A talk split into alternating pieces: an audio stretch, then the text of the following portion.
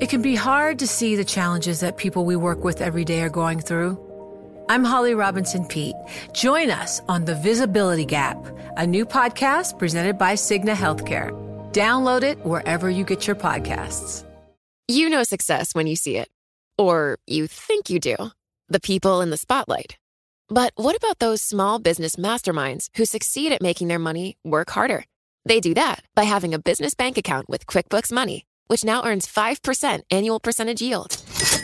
Making your money work as hard as you do? That's how you business differently. Learn more about QuickBooks Money at quickbooks.com slash 5APY. Banking services provided by Green Dot Bank, member FDIC. Only funds and envelopes earn APY. APY can change at any time. The countdown has begun. This May, a thousand global leaders will gather in Doha for the Qatar Economic Forum powered by Bloomberg, held in conjunction with our official partners, the Qatar Ministry of Commerce and Industry and Media City Qatar, and premier sponsor QNB. Join heads of state, influential ministers, and leading CEOs to make new connections and gain unique insights. Learn more at QatarEconomicForum.com. Le entregamos todo lo que necesita saber para comenzar el día. Esto es Bloomberg Daybreak para los que escuchan en América Latina y el resto del mundo. Buenos días y bienvenidos a Bloomberg Daybreak América Latina. Es lunes 6 de marzo de 2023, soy Eduardo Thompson y estas son las noticias que marcarán la jornada. Comenzamos la semana con un vistazo a los mercados. Los futuros en Wall Street están relativamente estables, mientras que las tasas en Estados Unidos siguen su tendencia a la baja de la semana pasada. La noticia más importante del fin de semana fue el anuncio de la nueva meta de crecimiento económico de China. El país espera que el PIB crezca alrededor del 5% este año. Es una meta relativamente cautelosa que, según analistas, el país probablemente alcanzará o superará. El gobierno también espera crear unos 12 millones de empleos urbanos, elevó su proyección de déficit fiscal, aumentará el gasto en defensa en 7,2%, su mayor aumento desde 2019, y subirá las ventas de bonos soberanos. En el sector bancario, Credit Suisse perdió a uno de sus principales inversionistas. La firma Harris Associates, que alguna vez fue el principal accionista en el banco, vendió la totalidad de su participación. Por su parte, UBS recortó en un 10% las bonificaciones del año pasado y Citigroup está construyendo una nueva ala de operaciones en París. En otras noticias corporativas, Reuters informó que la empresa de chips ARM de SoftBank busca recaudar al menos 8 mil millones de dólares en su oferta pública inicial en Estados Unidos este año. Por su parte, Tesla recortó el precio de sus modelos S y X en Estados Unidos por segunda vez este año. Más tarde hoy se informarán los pedidos de fábrica de Estados Unidos de enero. El consenso es una baja de un 1,8%. Pasando a América Latina, en Colombia el presidente Gustavo Petro dijo que docenas de policías y trabajadores petroleros que habían sido tomados como rehenes por manifestantes en un campo operado por el grupo chino Sinochem fueron liberados. Siguiendo en ese país, la inflación en febrero acumuló un alza del 13,28% en 12 meses, menos que lo previsto, pero el mayor aumento desde 1999. El expresidente brasileño Jair Bolsonaro dijo a la cadena NBC de Estados Unidos que planea volver este mes a Brasil. Bolsonaro enfrenta varias investigaciones en el país por su papel en los disturbios del 8 de enero en Brasilia. En México, la gran noticia la semana pasada fue el anuncio de Tesla de que construirá una planta en Monterrey. Para saber más sobre esto, hablé con Maya Averbuch, periodista de Bloomberg News en México, quien ha seguido el tema de cerca.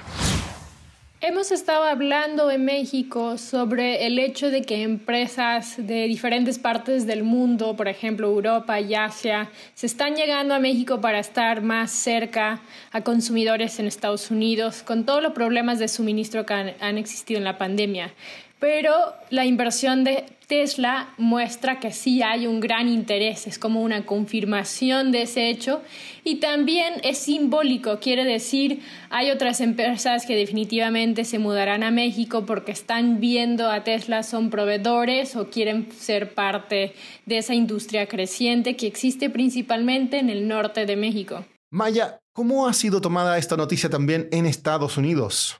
Sí, es interesante porque hay políticos estadounidenses que estaban promoviendo pues la industria en Estados Unidos de autos eléctricos y querían que se construyeran en el mero Estados Unidos. Sin embargo, la legislación terminó siendo más amplia, puede haber cambios todavía a la interpretación, pero hasta la fecha se permite que países norteamericanos sean contados al momento que un consumidor quisiera recibir un crédito para comprar su auto eléctrico. Entonces va a ser más barato comprar un auto eléctrico aun si parte de ese proceso está hecho en México, lo cual es una gran ventaja para México. ¿Y qué te comentó sobre esto el gobernador de Nuevo León? Él está increíblemente feliz, obviamente. Monterrey ya era una ciudad con una presencia de autoclusters, un fuerte crecimiento. Nuevo León es de los estados que recibió más inversión el año pasado, pero para él esto fue un logro grande. Piensa que implicará mucho crecimiento y que sí hay las condiciones adecuadas a pesar de las preocupaciones del presidente sobre la escasez de agua. Y Maya, ¿está teniendo esto efectos en el mercado? Sí, hemos visto que el peso vale en comparación con el dólar 18 pesos por cada dólar, que es un nivel no visto desde 2018. Y después del anuncio de Tesla, estamos viendo qué cantidad. Primero, alguien en el gobierno mexicano dijo 5 mil millones de dólares. Samuel García, el gobernador de Nuevo León, dijo eh, a nosotros ayer que podría ser en diferentes fases hasta 10 mil millones. Entonces, estamos viendo mucho interés en México Y esa fortaleza del peso que ya era de las monedas más fuertes en mercados emergentes el año pasado, pero que se ha fortalecido aún más. Por último, el Organismo Internacional de Energía Atómica puso en órbita semillas de sorgo y berro, el plan es exponerlas a una radiación solar más intensa para inducir mutaciones genéticas que les permitan sobrevivir a temperaturas más altas, sequías y otros efectos del cambio climático. Eso es todo por hoy. Soy Eduardo Thompson, gracias por escucharnos. Para conocer todas las noticias que necesita para comenzar el día, revise Daybreak en la app Bloomberg Professional, donde puede personalizar las noticias que desee recibir. También puede suscribirse a la versión solo audio en Spotify, Apple Podcasts o la plataforma de su preferencia.